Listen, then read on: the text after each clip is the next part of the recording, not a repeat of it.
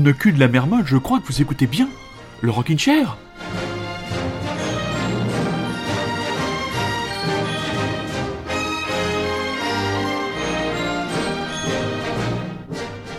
J'adore cette expression de l'acteur Noël Roquevert, corne-cul de la mermolle. Bonsoir, très chers auditeurs et bonsoir, très chères auditrices. Vous écoutez bien Radio Grand Paris. Il est un peu plus de 21h. Vous êtes donc à l'écoute d'un Chair et je suis sans forme, je pète le feu. Une émission où nous accueillerons Sophie pour sa dernière chronique de l'année de la peinte et de la plume. Beaucoup de nouveautés. On, partira, on parlera de la cinquième convention des labels indépendants qui aura lieu samedi prochain du côté du point éphémère. On parlera des prochains films de Jacques Audiard et de Julia Ducournau, des films qui nous excitent complètement, de la nouvelle parution comics de Joe Hill sur le label Hill House, et bien sûr de la musique, beaucoup de musique et encore pas mal de jeunes français qui ne veulent. Et on commence avec un quatuor parisien qui vient de sortir un EP de titres encore des protégés de Monsieur Tom Picton et de son impeccable label Alling Banana Records. Je suis très heureux de vous retrouver, mes petits chats. Alors, détendez-vous et comme dirait l'autre, laissez-vous faire.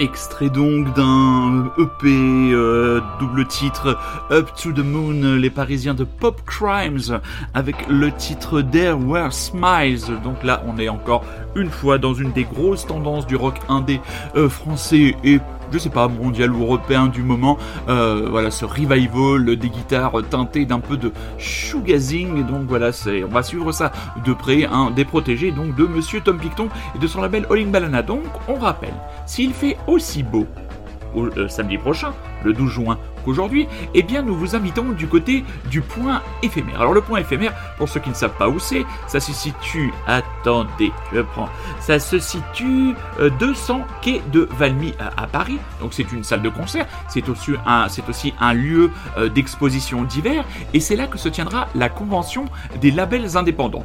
Donc la possibilité d'aller directement euh, acheter, dénicher, rencontrer les groupes, les responsables de labels, directement. C'est comme un marché bio, vous allez acheter vos légumes directement chez le producteur, et ben là, vous allez acheter votre musique et rencontrer les gens bah, directement. Voilà, c'est du producteur au consommateur, comme je le disais la semaine dernière. Et là, beaucoup de labels dont vous avez sûrement entendu parler si vous êtes des auditeurs réguliers du Rockin' Chair. Euh, il y a nos amis de Pan European Recordings, Microclimat, Midnight Special Records. Qu'est-ce qu'on a Requiem pour un Twister, euh, Teenage Menopause RDS, euh, All Banana Records bien sûr, Lacep Records, Buddy Records, Cookie Records, Belmont Witch. Donc voilà, euh, il y aura des lives. Il y a trois artistes en live Belmont Witch en, solo, Nathan Rocher, Pepper Tapes et Michel Blaise en duo, des DJ sets et à l'extérieur donc du point éphémère euh, sur les bords du canal. Et ben tous les petits stands pour aller acheter ben, les albums, les goodies par exemple exemple, le Johnny Mafia. Au lieu d'aller chercher le Johnny Mafia à la Fnac ou chez Gibert, comme j'ai failli le faire samedi après-midi en prenant de Paris, je me suis dit, eh non, je vais aller l'acheter directement chez Monsieur Tom Picton. Donc euh, voilà, rendez-vous donc euh, au point éphémère. C'est dans le cadre du euh, Record Day Store, Record Store Day, enfin le jour où des gens se précipitent et font la queue devant des disquaires pour trouver des vinyles extrêmement rares, chose que je n'ai jamais fait. Donc moi personnellement, j'irai faire un petit tour donc du côté du point éphémère serait-ce que pour serrer la pince à quelques gugus que je ne connais que par email interposé, mais dont j'ai l'immense plaisir de passer les artistes régulièrement dans le Rockin' Chair.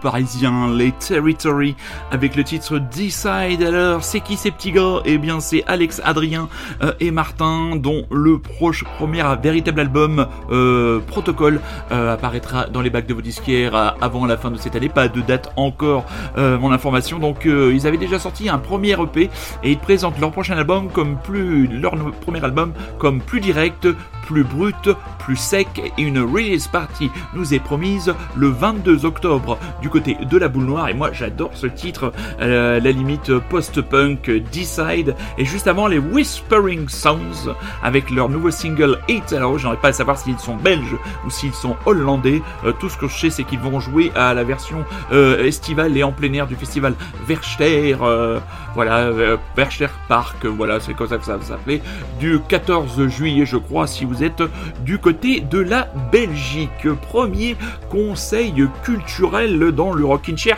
ce soir. Euh, voilà, dans quelques minutes, Sophie parlera de littérature. Eh bien moi, je vais vous parler d'une autre forme de littérature. Euh, je vais vous parler du nouveau comics de Joe Hill. Je vous avais déjà parlé de sa première sortie sur le label euh, Black Label Hill House. Je vous rappelle que Joe Hill n'est autre que le fils de Stephen King. Et là, son nouveau récit Plunge, il s'est adjugé comme camarade au dessin le, une des légendes de, du dessin actuel dans le monde du comics indépendant, un certain Stuart Immonen. Alors, le pitch de ce plunge. Au lendemain d'un tsunami, on détecte au large du détroit de Bering le signal de détresse du Derless, un navire d'exploration scientifique disparu depuis 40 ans. La biologiste marine Maria Lamb rejoint une équipe de remorqueurs d'épaves missionnée par un investisseur privé intéressé par la cargaison de Derlis. Il serait cependant heureux que l'homme laisse parfois reposer certains mystères au fond de l'océan. Alors là, la référence principale à ce comics, dont je n'ai lu qu'un tiers pour l'instant, c'est The Thing de John Carpenter. Donc voilà, c'est euh, horrifique, c'est euh, de l'excellent travail. Le dessin de Stuart Immonen est absolument remarquable. Euh, Joey, donc voilà, il est en train de clairement a posé sa patte. Il avait été le créateur de la série euh, Lock and Key que je n'avais pas lu mais dont beaucoup beaucoup de mes amis m'ont dit beaucoup de bien. Donc la grosse sortie comics donc de cette semaine Plunge, c'est donc disponible chez Urban Comics sur le label Black Label et la série Hill House pour les fans de sensations fortes. Avant de retrouver Sophie et un périple qui nous emmènera je ne sais où, un peu de douceur avec d'autres Belges, la jeune pop des... Ça s'appelle comment tu la veux Alors, parce que c'est écrit trop petit sur le logiciel, des Haunted Youth, la jeunesse hantée.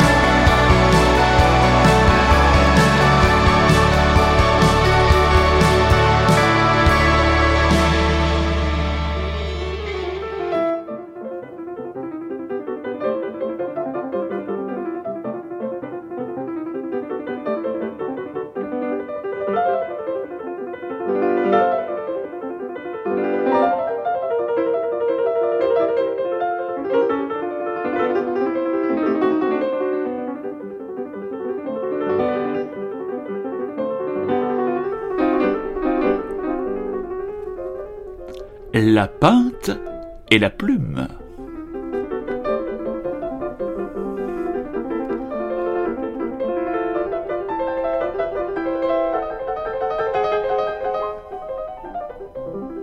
Et oui, il est l'heure de notre chronique culturelle, littéraire, et pour la dernière fois de la saison 2020-2021, nous accueillons la talentueuse Sophie. Comment ça va ma poule Bonjour ma poule Alors je baisse un petit peu, je te monte un petit peu pour que nos auditeurs et nos auditrices entendent bien comment ça va ce beau dimanche Écoute, avec le générique de la pinte et la plume, on a presque envie d'allumer un feu de cheminée et prendre un bon bouquin. C'est vrai. Si la météo, c'est pas ça. Hein. Oui, pour oui. une fois, il fait beau. Donc, Ah oui, il euh, fait beau. Pour une fois, pour une fois, il est, pour une fois, il, pour une fois, il fait beau. Ça, ça, ça, ça donne envie de se mettre à la pipe.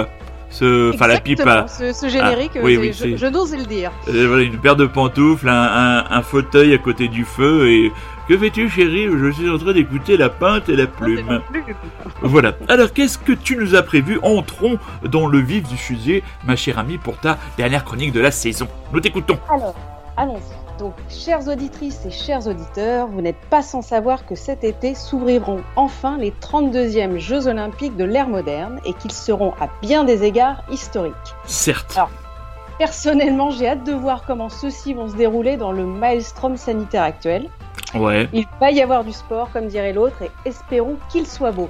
Oui. Sans public, ça risque d'être un peu chiant. hein. Ça risque d'être étrange, Oui. effectivement. En effet. Rassurez-vous, et rassure-toi, cher Manu, l'objet de cette chronique ne sera pas le sport. Oh, dommage. En bon allergique de l'effort physique, les Jeux Olympiques de 2021 ne sont qu'un prétexte pour vous parler d'une ville que j'aime énormément, Tokyo. Ah, très Là bien. où se passeront les JO. Donc, et je vais embrayer sur une vraie passion que j'éprouve pour les écrivains et les artistes japonais. Tout à fait. Alors, je n'aurai pas le temps d'évoquer tous ceux que j'affectionne profondément, il nous faudrait bien plus que 24 heures. Oui. donc ma ça mission s'annonce bien plus ardue que celle de Jack Bauer, et donc il a fallu trancher. Donc ma sélection sera plus que jamais subjective et arbitraire, et il ne faudra pas hurler, hein, j'ai tranché. Et même hurler si vous voulez, on s'en fout. Voilà. Alors moi j'espère vous embarquer dans un univers inconnu, transcendé par l'imaginaire, la poésie, le trash, le subversif, mais surtout le terriblement humain. Mhm. Ici, point de test PCR ni de passeport vaccinal, laissez-vous gagner par le voyage immobile sans décoller du clic-clac Ikea. voilà, placement produit. Alors, le premier titre compte dans la liste des romans qui m'ont le plus marqué, mais ça, vous vous en fichez pas mal. Non, est- non. Mais bon, je- vous le dis, j'étais obligée de vous le dire. D'accord. Il est paru en 1980 et il est écrit par un homme de 28 ans nommé Murakami. Alors, il ne s'agit pas de Haruki Murakami, la pop star de la littérature nippone, dont je vous recommande au passage le superbe Kafka sur le, ri- le rivage. Ouais. Il s'agit de Ryu Murakami, Ah, son oui. collègue, mais qui est beaucoup plus sulfureux et transgressif. Hmm. Donc en 80, ce dernier qui a été DJ, animateur de talk show et cinéaste, il offre sa propre vision du Japon, punk, postmoderne et complètement halluciné. Alors le titre du bouquin est déjà bien barré, Les bébés de la consigne automatique. Oh, oh, oh, oh, oui, Voilà. oh oui, j'adore. Voilà, on pourrait presque s'arrêter là. Oui. mais bon, je vais vous- je vais vous en dire un peu plus quand Ah, même. Quand même, oui.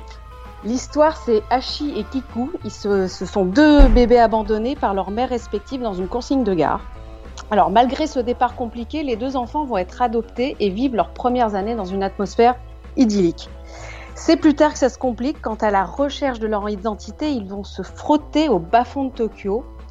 On suit alors le destin des deux faux frères. C'est c'est vraiment deux êtres fragiles et purs qui sont lancés dans une quête euh, sincère et désespérée. Alors les dérives sont permanentes. Hachi se prostitue avant de devenir un chanteur de rock adulé. Kiku est champion de saut à la perche. Voilà, on revient au, au JO. Et il atterrit en prison pour parricide.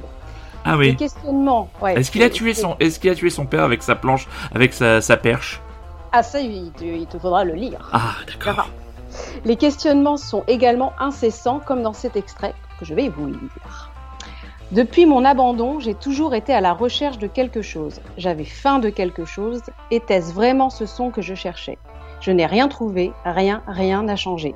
Je suis toujours au fond de cette consigne, enfermée dans une boîte, la peau rongée d'eczéma, mais cette fois, je n'attendrai pas qu'un chien d'aveugle sente mon odeur et se mette à aboyer.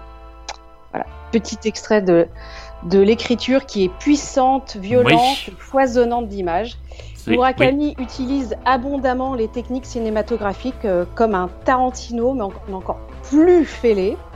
Ah oui, Le rythme, ah oui, ah oui. le- faut pas faire plus fêlé.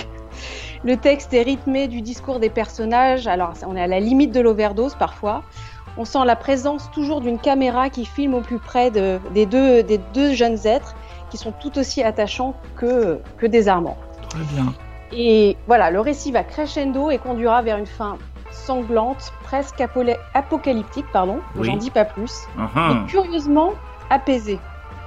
Oui. Je vous cache pas qu'on ressort de cette lecture littéralement disjonctée, dissociée et décérébrée. Mais bon, Est-ce un livre, à, un livre à, conse- à vraiment conseiller pour les vacances?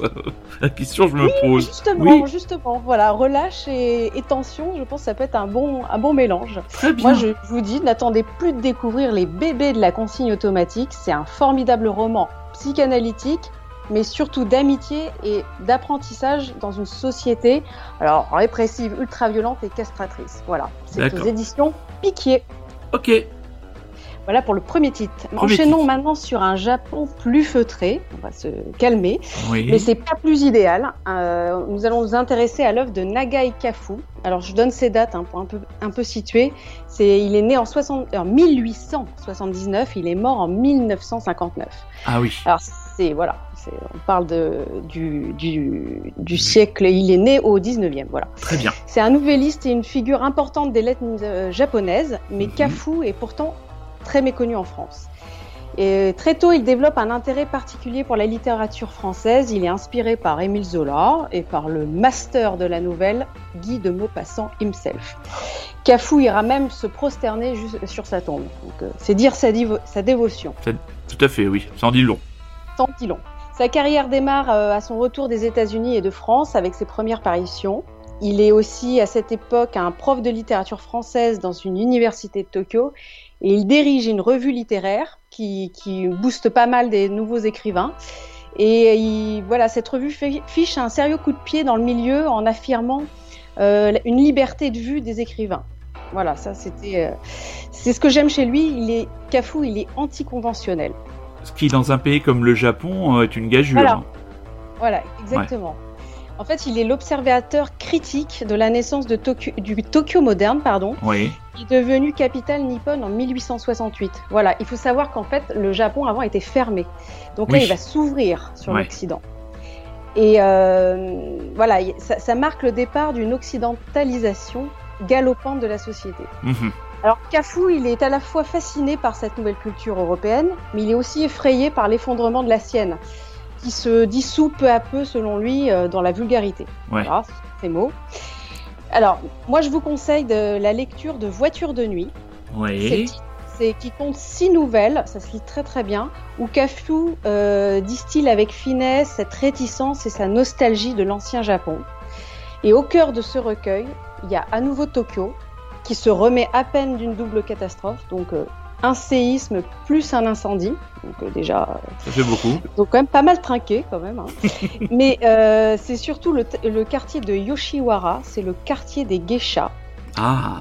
Voilà, Mm. où la bonne société vient se pervertir, n'est-ce pas, dans des dalles de ruelles et de maisons abritant bien sûr les amours clandestines. Voilà, Oh. Voilà, il y a vraiment des, des choses magnifiques qui se passent, des portes qui s'ouvrent, ça c'est très très beau. Mhm.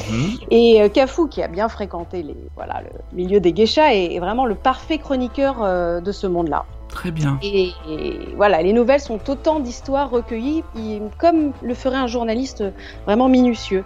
Les, D'accord. et voilà, les, les hommes sont, qui sont plus ou moins fortunés installent leurs favorites au vu et au su de tout le voisinage, Ouais. mais loin des épouses légitimes. Et les femmes sont satisfaites, donc les femmes, les geishas, sont satisfaites de leur relative indépendance financière.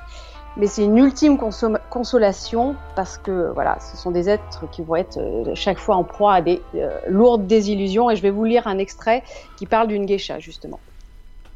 Alors, Kikuko avait fini par s'endormir tout en pleurant. À peine réveillée le lendemain matin, elle pensa à sa bague. Regardant ses doigts nus, elle se sentit comme dépouillée de tout. Elle eût préféré perdre ses kimonos ou ses ornements de coiffure que sa bague ornée d'un diamant. Lorsqu'elle avait reçu l'ordre brutal de le rendre, elle avait été stupéfaite. Il lui avait semblé que ses plus intimes sentiments avaient été mis à nu. Elle l'avait retiré et jeté en affectant une complète indifférence, mais maintenant, elle se demandait pourquoi elle n'avait pas montré, comme d'habitude, un dépit enfantin et déclaré que c'était la seule chose qu'elle ne pouvait faire. Elle aurait pu lui dire d'un air câlin Si nous devons nous séparer, donnez-moi au moins cette bague en souvenir de vous. Voilà, c'est très très beau, hein, Oui. et c'est simple. Voilà, c'est. Je, je- Ce qui est chouette, c'est qu'il ne cède jamais rien qu'à fou, ne cède jamais rien à la vulgarité. Son style Ouais. est délicat, mais c'est affûté. Hein, c'est pas édulcoré du tout. hein. Oui, Et pour lui, vraiment, il s'agit de montrer l'envers du décor des voilà des conventions sociales. Moi, je, je vous engage à lire euh, Voiture de nuit. voiture de nuit. C'est voilà une sublime écriture sur la confusion des intérêts et des sentiments, et c'est aux, aux éditions Cambourakis.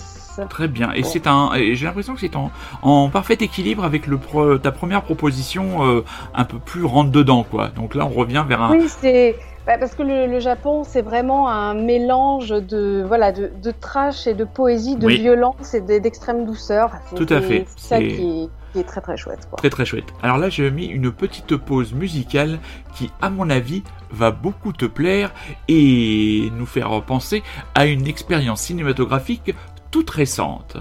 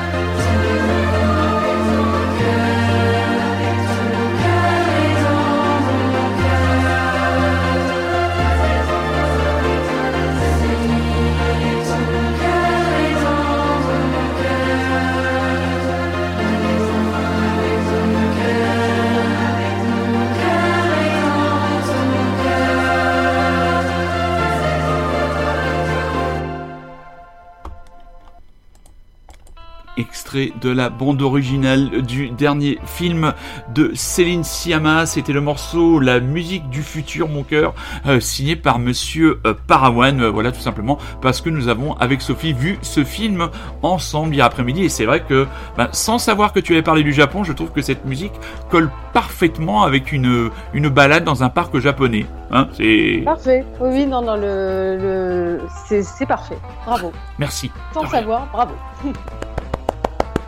Je m'auto-applaudis. Je, m'a- je, je m'auto-applaudis. Alors, ton troisième choix, s'il te plaît. Alors, toujours et plus que jamais Tokyo. On, Oui. on ne décolle pas de là-bas. Euh, Est-ce que tu as déjà entendu parler de Shinjuku? Alors, c'est euh, c'est un quartier Bravo, c'est un quartier. Oui. Voilà, je vais en faire une petite description. Elle n'est pas de moi, elle est de. Je vous en parle après. Ouais. Je, vous, je vous fais la description de Shinjuku. Shinjuku, c'est un quartier de jeunes, un quartier où l'on fait une halte en rentrant.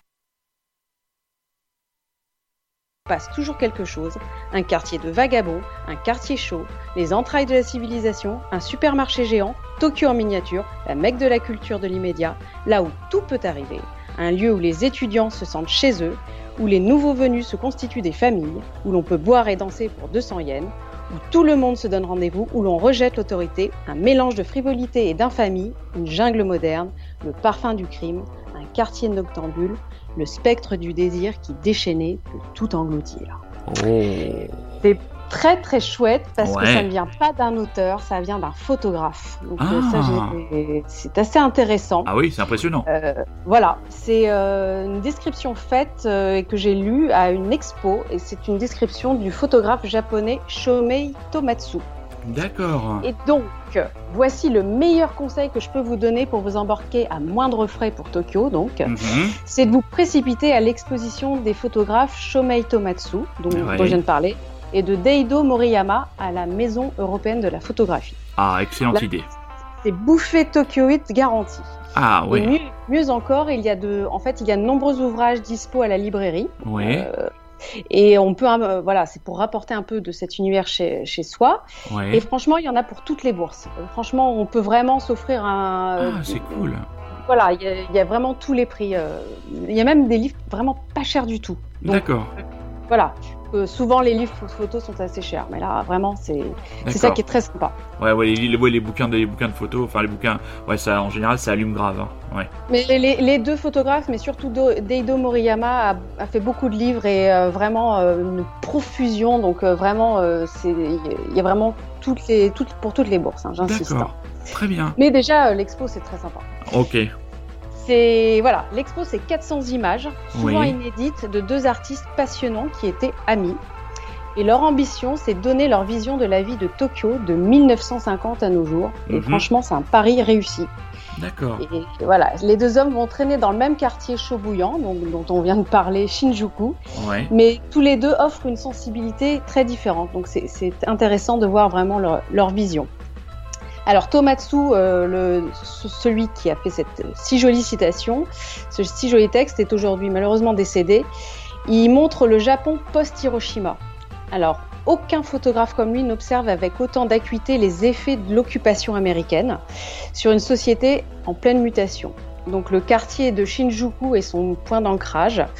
Euh, voilà, Tokyo est vraiment très changé à cette époque. Mhm.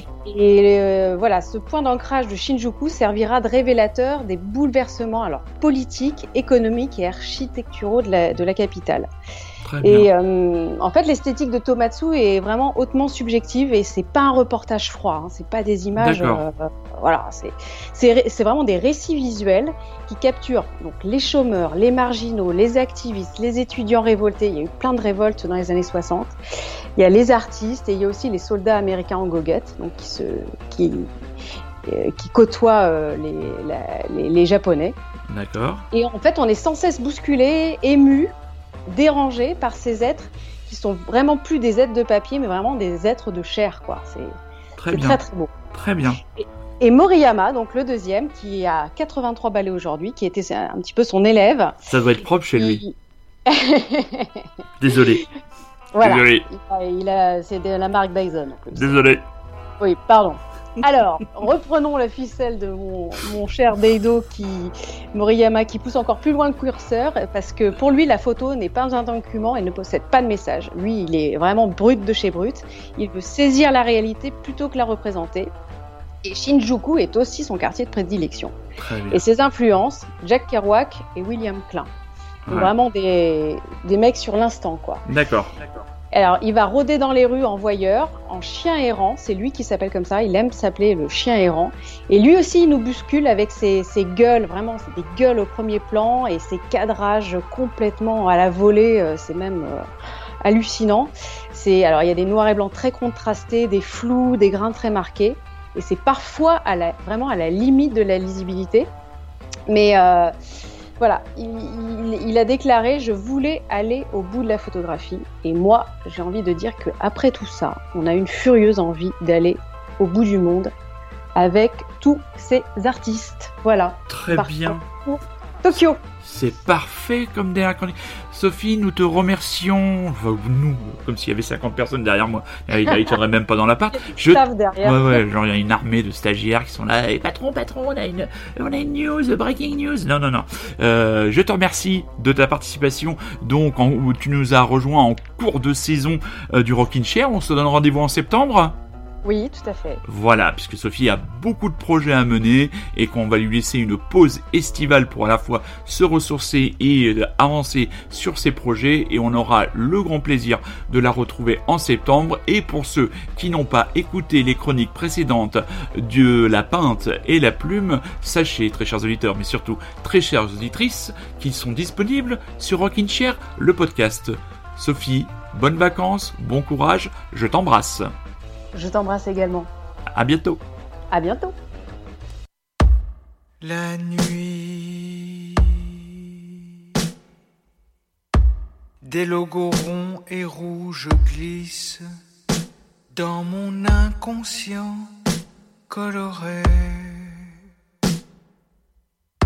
Un homme sandwich me fait planer dans. Il y a les annonces familières des néons clean sous mes paupières. Et mes désirs sont des jingles. C'est la loi du rêve capital. Je ferme les yeux, c'est l'écran total. C'est la loi du rêve maximal. Je ne pense à rien c'est l'écran global. C'est la nuit, c'est la nuit, c'est la nuit, c'est la nuit. Dans un demi-sommeil clignote les diodes de mon excitation. Comme dans un trip adolescent, je te vois, je te vois. Ta blancheur est informatique, ta cigarette électronique.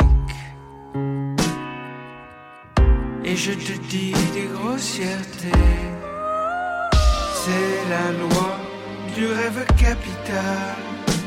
Je ferme les yeux, c'est l'écran total. Je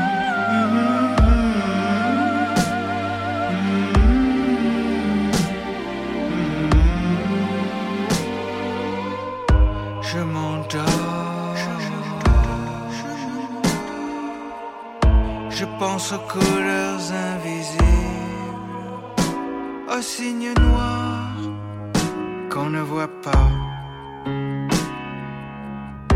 à tout ce qui n'a pas de prix.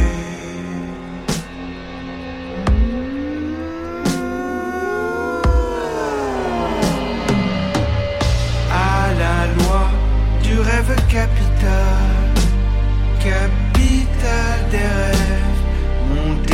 désir total.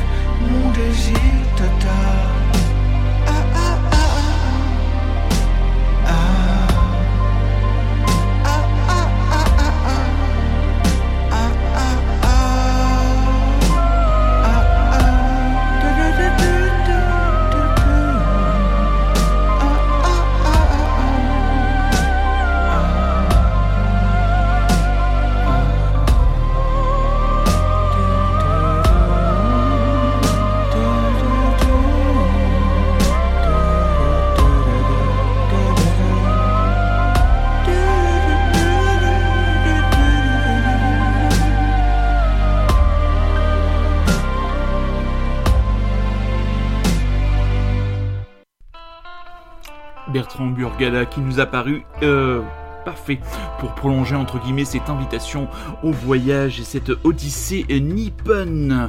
Alors, cinéma, cinéma toujours avec la sélection du Festival de Cannes qui se tiendra au mois de juillet prochain. Et le Rockin' Chair vous a conseillé, enfin, j'ai sorti de cette sélection euh, de films. Le premier, vous ne serez pas surpris, c'est le Jacques Audiard. En tout cas, moi j'ai été surpris euh, d'apprendre la sortie d'un film de Jacques Audiard.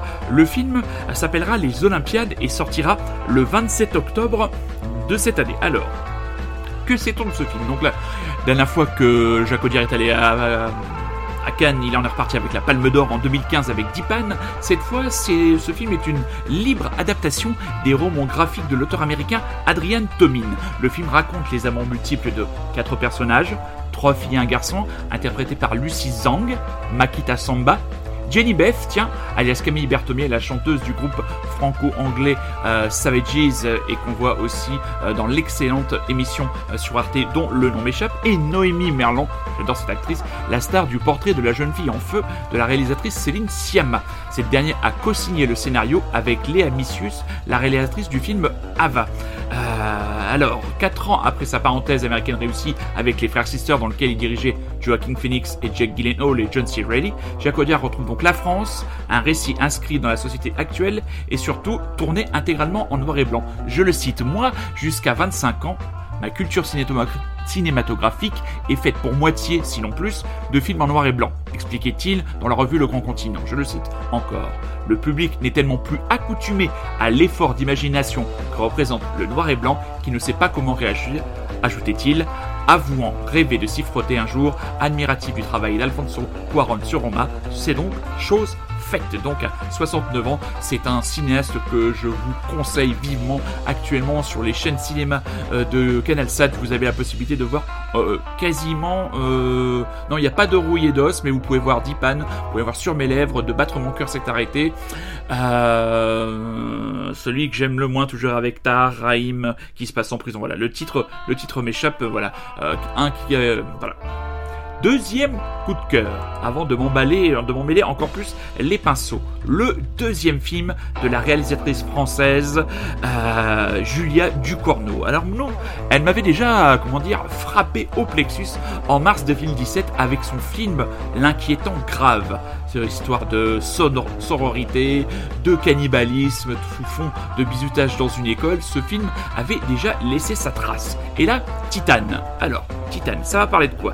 Titane nous emmène à la rencontre de Vincent, qui retrouve son fils disparu il y a 10 ans.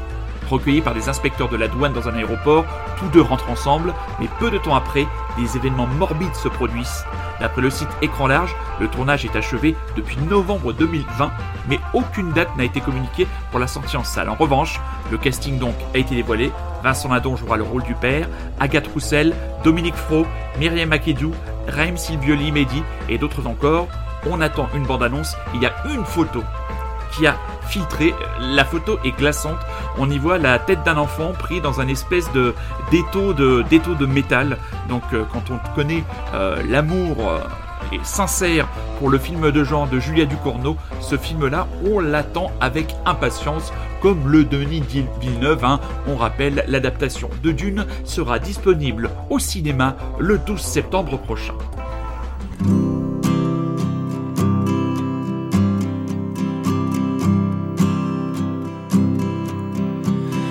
Well, it's wrong to say that I am giving up.